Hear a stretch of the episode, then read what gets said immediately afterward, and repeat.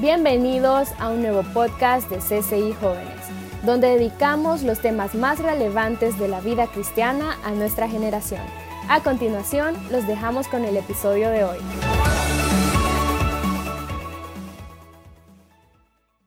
Vamos a estudiar durante este mes un proceso que encontramos en la Biblia acerca de jóvenes que se enfrentaron a un sistema llamado el sistema de Babilonia.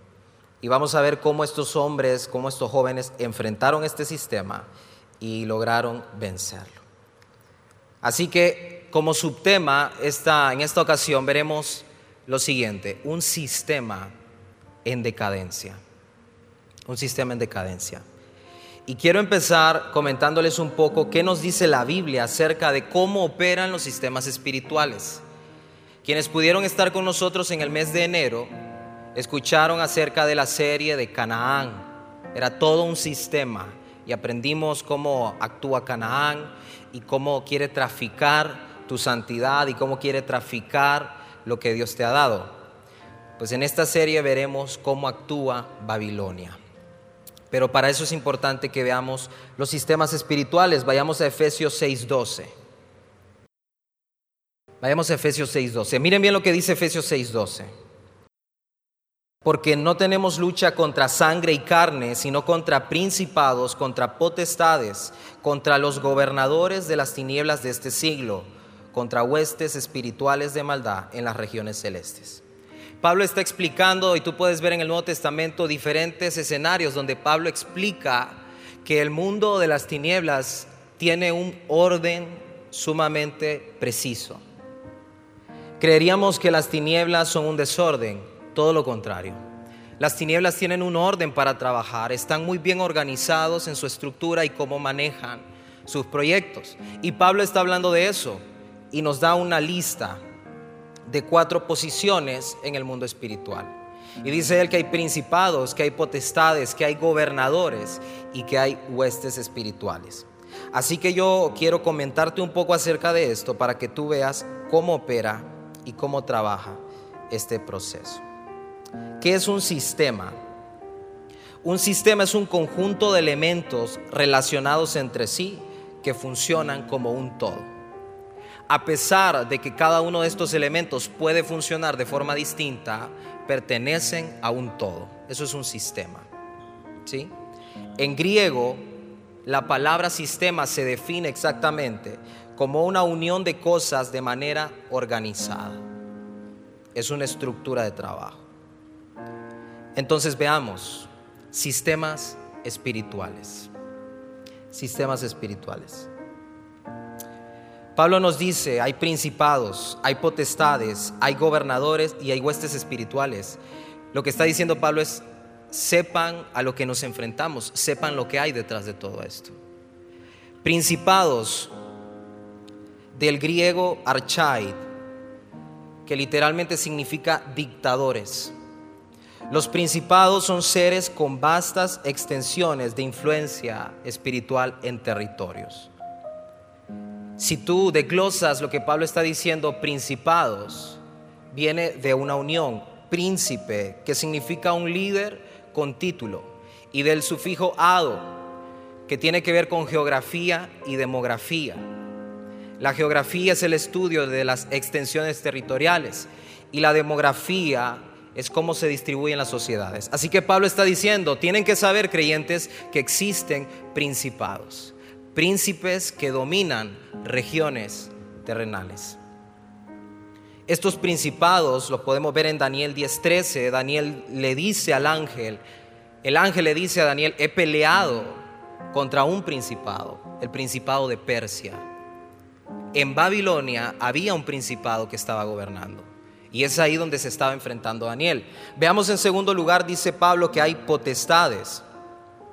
¿Qué son estas potestades? Del griego exusia. Literalmente, esto significa derecho legal para usar poder. Una potestad es una entidad que tiene un derecho legal para usar poder. Las potestades o fortalezas satánicas son espíritus o comisiones de poder. grupos de influencias espirituales para inducir a los hombres y a las mujeres, al ser humano, hacia el mal. Estas fuerzas se fortalecen y predominan según nosotros lo permitamos y se les atribuya un permiso legal. Quiero darles un, pequeño ejemplo. Tú puedes tener una orden eh, de distanciamiento, tú puedes tener una restricción legal con una persona, una jurisdicción. Y nadie se te puede acercar, esa persona no se te puede acercar. No puede hablarte, no puede frecuentar los lugares donde tú estás, no puede escribirte, no puede llamarte, literalmente ni siquiera puede enviarte mensajes con terceros, porque legalmente tiene una restricción. Pero tú puedes abolir esa restricción. Tú puedes presentarte ante un juez y tú solicitar que aquello quede nulo, anular esa restricción. Así también opera el mundo espiritual. Dice la escritura en Job que Satanás le habla al Señor y le dice, ¿no has cercado tú todo lo que tiene Job? Un límite.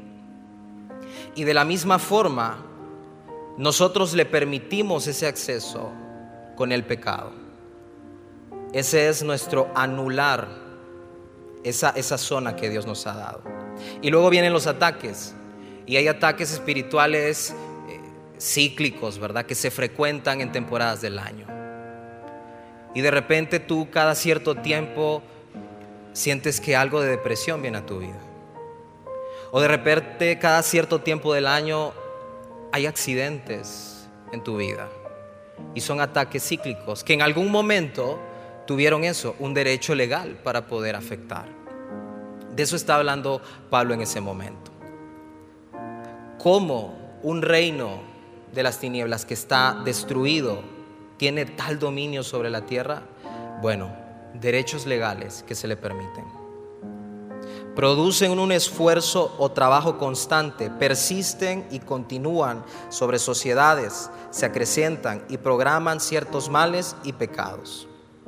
Y de repente tú ves que ciertos países, en ciertas zonas, en ciertas ciudades, hay un énfasis para ciertas conductas o ciertos pecados. Estas potestades pueden esclavizar a grandes ciudades, naciones, Vemos en la Biblia Sodoma y Gomorra, tenemos Babilonia, que vamos a ver esta serie, Roma, Egipto. Y de esa forma se extienden. Hoy en día tú puedes ver países y ciudades donde el pecado tiene una preponderancia, donde se celebran carnavales de forma excesiva. Todo eso tiene que ver con algo que está operando desde el punto de vista espiritual. Sigue diciendo Pablo, también hay gobernadores. Cuando Pablo describe los gobernadores, utiliza esta palabra, kibernaei, que significa literalmente quien maneja la nave, quien lo dirige. El que gobierna un territorio para un gobernante supremo a quien es subordinado.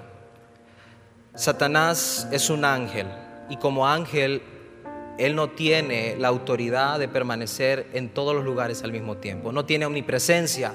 Así que Pablo nos está diciendo, ¿qué hacen las tinieblas? Despliegan gobernadores para que ellos puedan estar constantemente ejecutando la orden que las tinieblas están realizando. Sabes, Jesús nos dijo acerca de ellos en Mateo 16, cuando Jesús habla que las puertas del Hades no van a prevalecer sobre la iglesia. ¿Sabes por qué Jesús dijo eso? Porque en el Antiguo Testamento y en el Nuevo, cuando se iba a tomar una decisión sobre la ciudad, lo que hacían los líderes es irse a las puertas de la ciudad. Era el centro de reunión, era el lugar donde se tomaban las decisiones que luego iban a ser ejecutadas en la ciudad. Así que lo que Jesús dice es que en ese lugar también se reúnen estas fuerzas.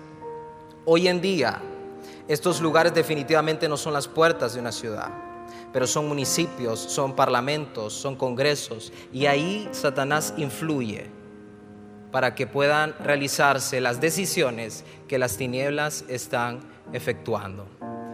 Por eso describe Pablo, hay gobernadores que dirigen la nave.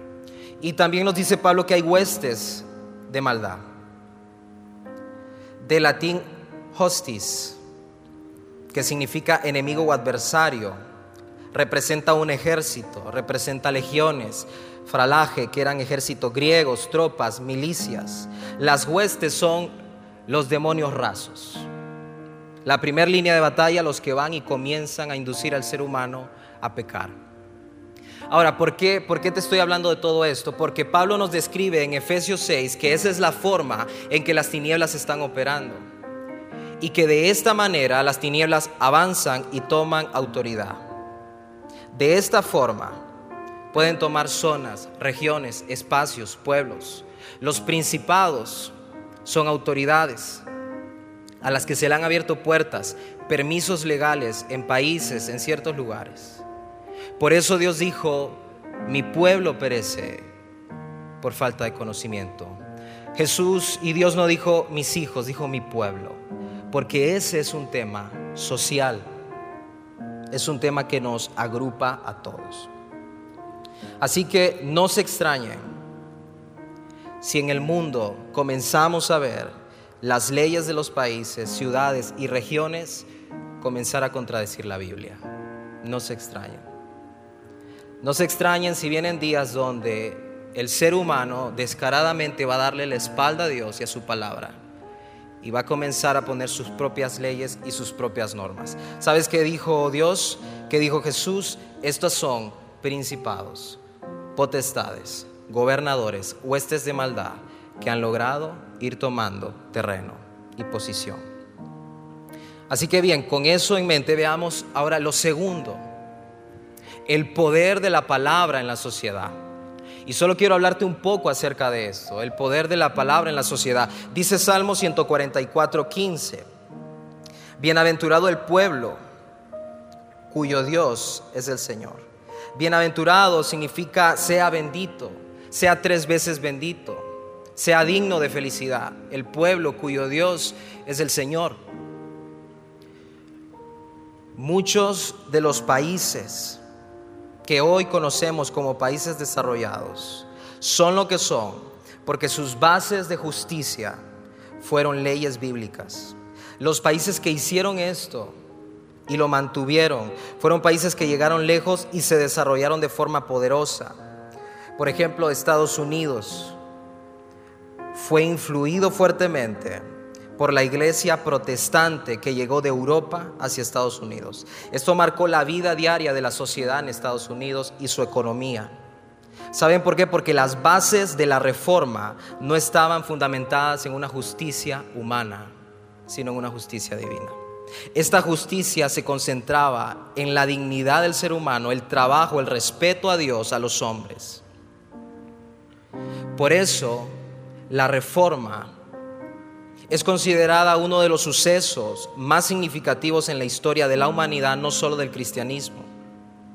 Marcó la identidad teológica, marcó la identidad histórica, intelectual, económica y política de Alemania, de Europa, de los países occidentales, de Francia, de Bélgica, de Suiza, porque tuvieron un volver a la palabra, a la verdadera palabra, no a una justicia humana sino a una justicia divina.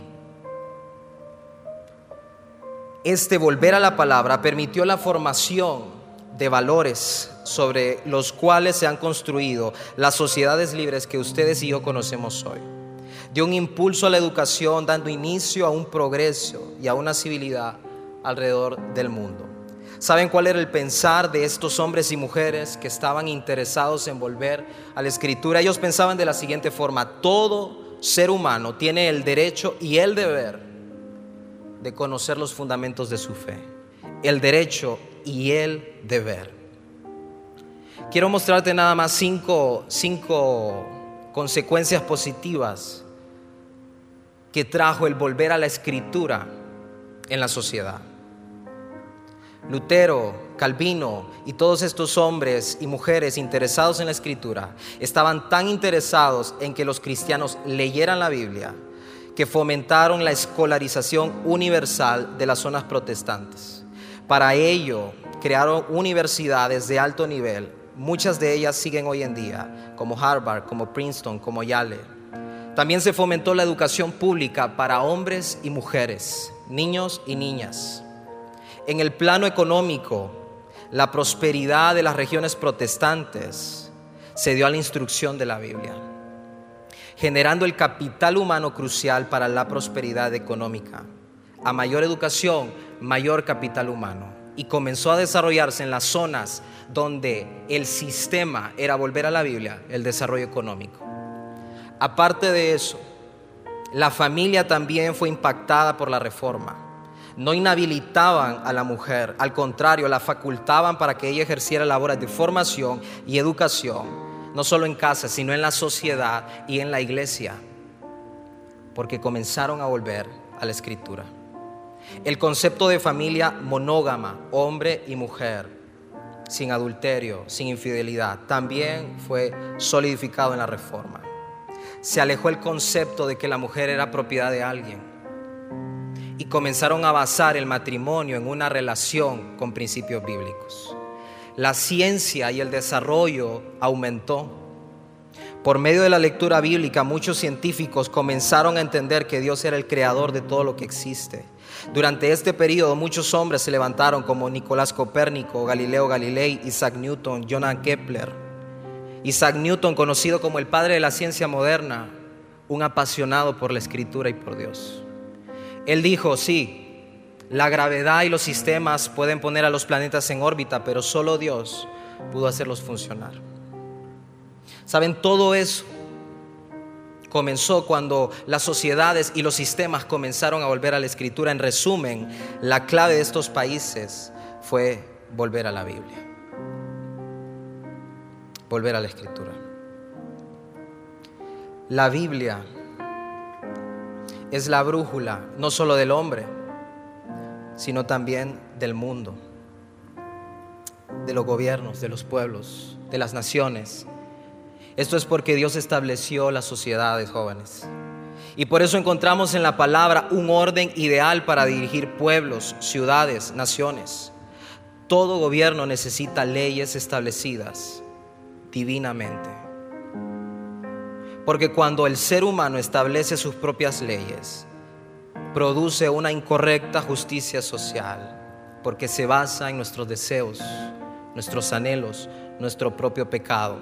Por eso Isaías dijo, Dios estableció normas y leyes, un pacto sempiterno, dice Isaías, un pacto inmutable, un pacto que no cambia según lo que nosotros queremos. Y es por eso que desde cualquier punto de vista humano, la palabra ha demostrado ser de forma social, moral, científica, anatómica, salubre, la mejor forma de vida del ser humano y de la sociedad. No lo decimos nosotros, la historia lo enseña. La historia habla. Así que tenemos dos perspectivas aquí. Vemos cómo opera un sistema de las tinieblas, cómo se dirige de manera estructurada y hay principados, gobernantes y cómo toman regiones y zonas. Y tú puedes ver, tú puedes ver que ciertos países son afectados de una manera y ciertas zonas de otra y en algún país se toman ciertas leyes y en otro existen otras leyes. Y todo eso te habla de un sistema espiritual que está operando. De la misma forma ocurrió en Babilonia. Un retroceder a la escritura. Quiero darte un ejemplo. Si tú tienes un hermanito, un sobrino de cinco años, ¿cuántos de ustedes dejarían que él o que ella decida qué comer, qué vestir, que estudiar. Todos van a querer ser youtubers, seguro. ¿Qué responsabilidades tener? ¿Qué hábitos realizar? ¿Dejarías esas decisiones en manos de un niño o de una niña de 5 años? ¿Qué comería todos los días? ¿Cómo se vestiría? ¿A qué hora se dormiría? Sabes, eso, eso es lo que está pasando con nosotros. Hemos dejado a un lado lo que Dios nos está diciendo y estamos decidiendo qué comer, qué vestir, qué hábitos realizar, qué decidir. Y lo estamos decidiendo como sociedad, como mundo. Y decido yo qué postear en mis redes. Y no me importa lo que diga la gente. Y decido yo qué voy a hacer con mi vida. Y no me interesa lo que digan los demás. y decido yo cómo tratar a mis padres. Y estamos dejando a un lado la palabra de Dios. Palabra eterna, palabra inmutable, que ha demostrado ser a lo largo de la historia la mejor forma de vida del ser humano. Nos guste o no, ha demostrado. Así que con esta introducción quiero que veas el tercer y último punto que veremos esta noche frente al sistema. Y quiero comentarles al primer personaje que veremos de esta serie, y es Jeremías. Jeremías. Jeremías nos va a dar una lección acerca de este sistema, de cómo opera y cómo enfrentarlo. Jeremías profetizó esta, este sistema babilónico que vendría sobre Israel 600 años antes de Cristo. Él fue el elegido por Dios para predicar acerca de este exilio y el Señor le dice, Jeremías, te voy a levantar y te voy a usar. Vas a anunciar un sistema que viene a Israel, al pueblo de Dios. Un sistema que es el resultado de rechazar la palabra, de darle la espalda a Dios. Y se acerca. El mensaje de Jeremías no fue para nada agradable. Fue rechazado constantemente al punto en que el mismo Jeremías queda encarcelado por predicar la palabra. Es uno de los únicos profetas que tú vas a encontrar en la Biblia que en su ministerio no lograron ningún converso, a pesar de que es considerado uno de los profetas mayores.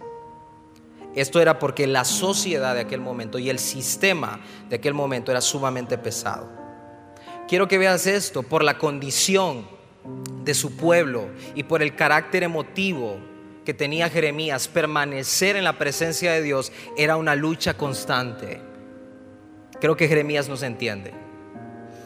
Pero es por eso que en él la conciencia profética, o sea, la predicación de la palabra, alcanza su nivel más alto en la escritura. Este es un libro maravilloso, porque en Jeremías tú vas a encontrar una verdadera relación con Dios, una sinceridad de un hombre que se agota, que se cansa, pero a pesar de ello sigue buscando la presencia de Dios. Estaba en un sistema que no estaba gestionándose para servir a Dios. Estaba dentro de un sistema que le estaba dando la espalda a Dios. Y los trabajos y las sociedades y las amistades y los grupos y todo lo que se desarrollaba era para apartarte de Dios, para apartarte de Dios. Y ahí es donde se levanta este hombre. Así que quiero que veas conmigo Jeremías 15. Jeremías 15, 16 al 20. Es Jeremías platicando con Dios. Y dice Jeremías, al encontrarme con tus palabras, yo las devoraba.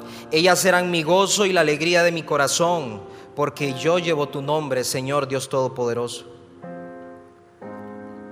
No he formado parte de grupos libertinos, ni me he divertido con ellos. He vivido solo porque tú estás conmigo y me has llenado de indignación. Dice el versículo 18, ¿por qué no cesa mi dolor? ¿Por qué es incurable mi herida? ¿Por qué se resiste a sanar? ¿Serás para mí un torrente engañoso de aguas no confiables? Por eso así dice el Señor. Si te arrepientes, yo te restauraré y podrás servirme.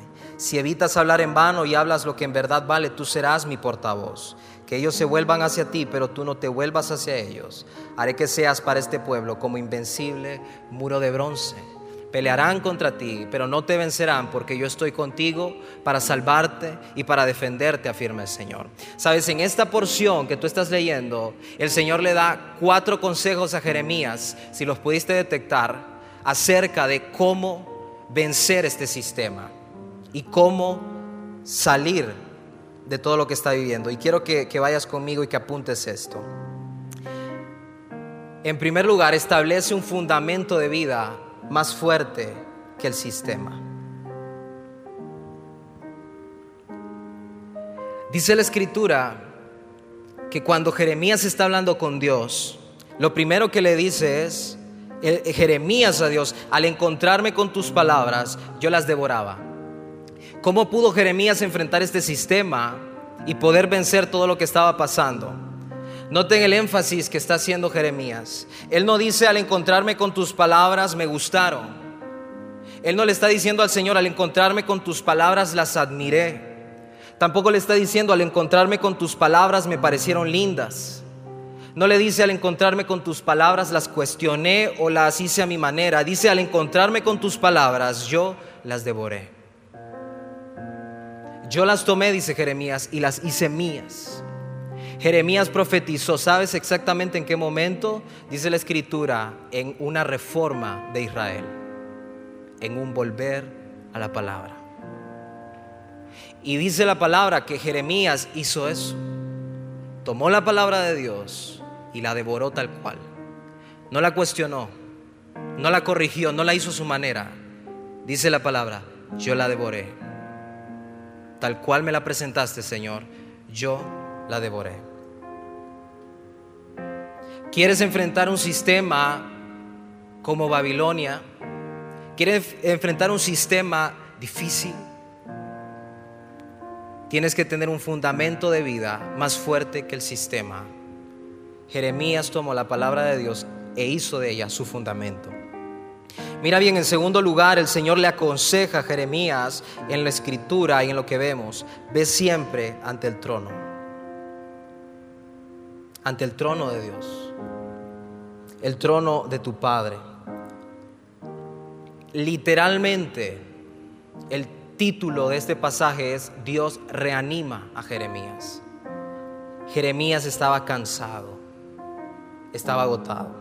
Llega un momento donde Jeremías se cansa, se desanima, se agota de profetizar, se agota de seguir al Señor. La sociedad realmente estaba absorbiendo la vida de Jeremías y era pesada. Esto afligía la vida de Jeremías. Es ahí donde Dios aparece para hablar con él. Saben, Dios no le dice, me ofende que, me reclames, para nada. No me ofende que me reclames, no me ofenda que te sientas cansado, no me ofenda que desees renunciar. En ningún momento vas a ver eso. Él le dice, levántate y sigue, Jeremías. No he terminado contigo. Tú ves una relación sincera de Dios con Jeremías. Es lo hermoso de este libro. En ningún momento Jeremías pretendió ser alguien que no era. Le reclamaba a Dios le cuestionaba a Dios y Dios no se afectaba por eso, pero iba y lo reanimaba y le decía, sigue Jeremías, sigue. En ese mismo pasaje, Dios le dice, si te arrepientes, yo te restauraré y podrás servirme. Dios no está hablando de un arrepentimiento de conversión en este pasaje. Está hablando de un poner en orden sus pensamientos. Está hablando de poner en orden su visión, está hablando de volver a recordar su llamado. Y Dios le dice, si te conviertes, si vuelves a poner tus pensamientos en el lugar correcto, seguiremos con tu llamado. Jeremías desanimado pudo irse al sistema, pudo volcarse a lo que estaba pasando en Israel y Babilonia que se acercaba. Pudo dejarse cautivar por el ambiente, los placeres, los vicios, los deseos. Jeremías pudo haber dejado que la depresión tomara su vida y le robara lo que Dios quería hacer. Él pudo huir, él pudo comenzar a odiar a la gente, pero lo que hace Jeremías es tener una plática íntima con Dios, derramar su alma delante de Él y ser sincero. Dios, ya no puedo, le dice. Ya no puedo. Y es ahí donde Dios se acerca y le dice, Jeremías, vamos. Todavía te queda mucho por hacer. Tú verás en esta carta un profundo dolor del profeta expresado en sus oraciones, pero al mismo tiempo verás un profundo amor entre Dios y Jeremías, sincero, sin cliché, un constante buscar la voz de Dios. El orar es como tú hablas con Dios, pero el leer la palabra es como Dios habla contigo. Es un equilibrio perfecto, una relación perfecta. Amo este libro porque no hay oraciones fingidas. No hay oraciones fingidas para Jeremías, son oraciones sinceras. Dios no puedo con el sistema y Dios diciéndole cómo vencerlo. Y en este punto Dios le dice, ven ante mi trono. ¿Estás cansada, cansado? Ven ante mi trono, ante el trono correcto, ante el trono de Dios. El sistema te va a querer absorber. Mira lo que hizo Jeremías, ve ante el trono de Dios. Derrámate en llanto delante de Dios. Platica con Dios reclámale a Dios, no le ofende, pero ve al trono de Dios. En tercer lugar, tendrás que desarrollar un carácter firme ante el sistema. Nota lo que Dios le está diciendo. Si evitas hablar en vano y hablas lo que en verdad vale, tú serás mi portavoz. Que ellos se vuelvan hacia ti, pero tú no te vuelvas hacia ellos. Es un juego de palabras. La presión de los grupos sociales en el momento de Jeremías era fuerte. Estaban consumiéndolo, tú puedes leer el libro. Y este, esta fuerza de grupos sociales quería atacarlo en tres formas. En primer lugar, su llamado. Nota que la, la, palabra dice, si evitas hablar en vano, Dios le está hablando acerca de su talento de predicar la palabra. ¿En qué te ha llamado Dios a ti? Y Dios le dice, evita hacer tu llamado en vano. Evita que el propósito que Dios tiene para tu vida sea en vano. Eso es lo que Dios le está diciendo a Jeremías. En segundo lugar, le habla de predicar la palabra como hijo de Dios que él debe hacer. Era el deber de él. No era una opción, le dice Jeremías, necesito que prediques. Debes predicar. En tercer lugar, que ellos se vuelvan hacia ti, pero tú no te vuelvas hacia ellos, le dice Dios. Nota que Dios no le dice, yo haré que tú no te vuelvas hacia ellos. No, el Señor le está dejando a Jeremías la decisión. Le está dejando a él la acción. Que ellos se vuelvan hacia ti, pero tú no te vuelvas hacia ellos. Esta no es una sugerencia, es una orden de parte de Dios. El efecto del sistema haría peso sobre la vida de Jeremías. Y Dios le enfatiza, Tú no te vuelvas hacia el sistema, Jeremías, pero que el sistema sí se vuelva hacia ti. Y en cuarto y último lugar, Dios le dice, ten presente tu batalla y ten presente tu victoria. Cuando Dios le dice, pelearán contra ti, pero no te podrán vencer, porque yo estoy contigo para salvarte y librarte. Esa palabra que usa el pasaje, librarte, literalmente significa alguien que arrebata de un poderoso de una potestad. ¿Sabes lo que Dios le está diciendo? Si haces esto, Jeremías, no hay principado, no hay potestad, no hay gobernador de las tinieblas y no hay hueste de maldad que te pueda arrebatar de mi mano. En un sistema donde los tronos, potestades, gobernadores y principados abundan, debes tener bien en claro dónde está el trono de Dios. Debes tenerlo bien en claro. Cuando veas la sociedad volcarse hacia el mal, las leyes del mundo darle la espalda a Dios, los pueblos ignorar la escritura y a muchos creyentes renunciar a su fe, solo recuerda esto, Dios sigue sentado en su trono y nadie lo va a mover de allí. Y todo aquel que venga hacia el trono de Dios va a encontrar esto, el rescate del sistema. ¿Sabes? Quiero que veas esto último. Jeremías había conocido una verdad maravillosa. Un sistema no es más poderoso que un reino y un principado no es más poderoso que un rey. Jeremías eligió el rey y eligió al rey. Y es por eso que Jeremías pudo vencer. Ahí donde estás, yo quiero que cierres tus ojos un momento. Cierra tus ojos un momento. Sabes, el sistema es pesado. Hay sistemas que llegan y golpean fuerte. Hay sistemas que absorben la juventud. Hay sistemas que absorben las familias. Hay sistemas que van y buscan devorar todo lo que Dios quiere hacer. Pero es allí donde la escritura alza su voz. Y en un sistema que absorbía a los jóvenes, es irónico y qué extraño es nuestro Dios que Él lo que hace es levantar jóvenes para vencer el sistema. Y es que es en esas áreas débiles de tu vida donde Dios te va a usar. Y por eso tienes batallas tan difíciles allí. Porque Dios no solo restaura, Dios perfecciona, purifica y santifica. Y las tinieblas y los principados y potestades le temen a un cristiano en santidad. Sabes, si tú te has sentido cansado o cansada, escucha el consejo bíblico. Ven ante el trono de Dios. Ven ante el trono de Dios. Si el sistema te ha querido absorber, ven ante el trono de Dios. Ven ante su trono. Levanta una oración. Sé sincero con Él como Jeremías. Y escucharás la voz de Dios que te dice, no he terminado contigo. Levántate. Sigue avanzando. Si tú sabes que el sistema está golpeando fuerte, si tú lo ves, si tú lo sientes en tu corazón, Puedes olvidar todo lo que escuchaste hoy, pero no olvides una cosa. El Señor sigue sentado en su trono. Y ninguna potestad y ningún principado puede más que un reino. Ningún gobernador de las tinieblas, ninguna hueste de maldad puede más que un rey.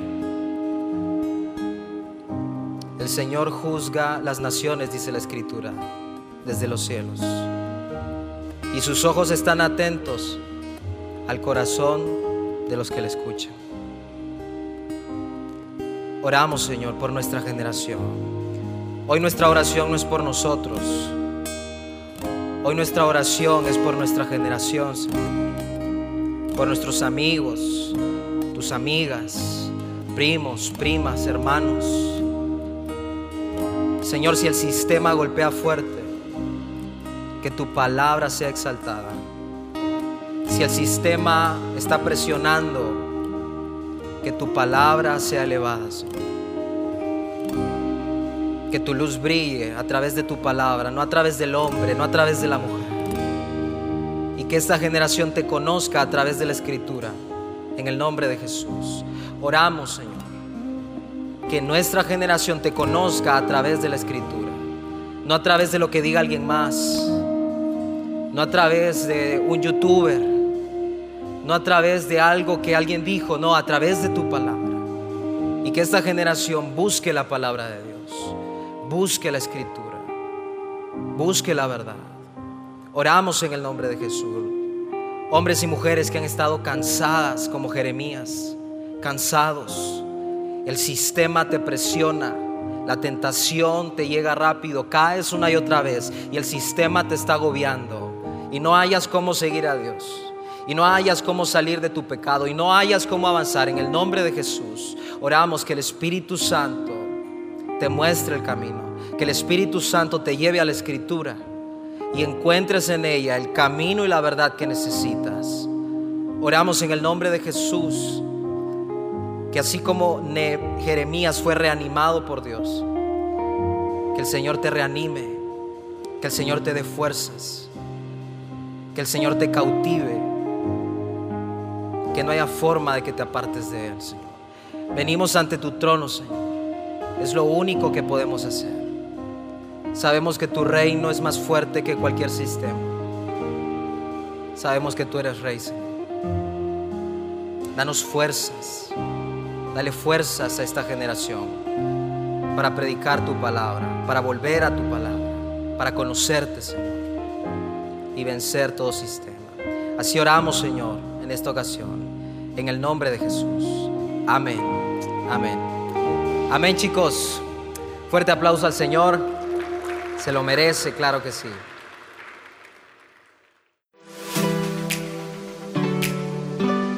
No te pierdas el próximo episodio. También puedes encontrarnos en Facebook, Instagram, Twitter, Telegram y YouTube para tener acceso a más contenido.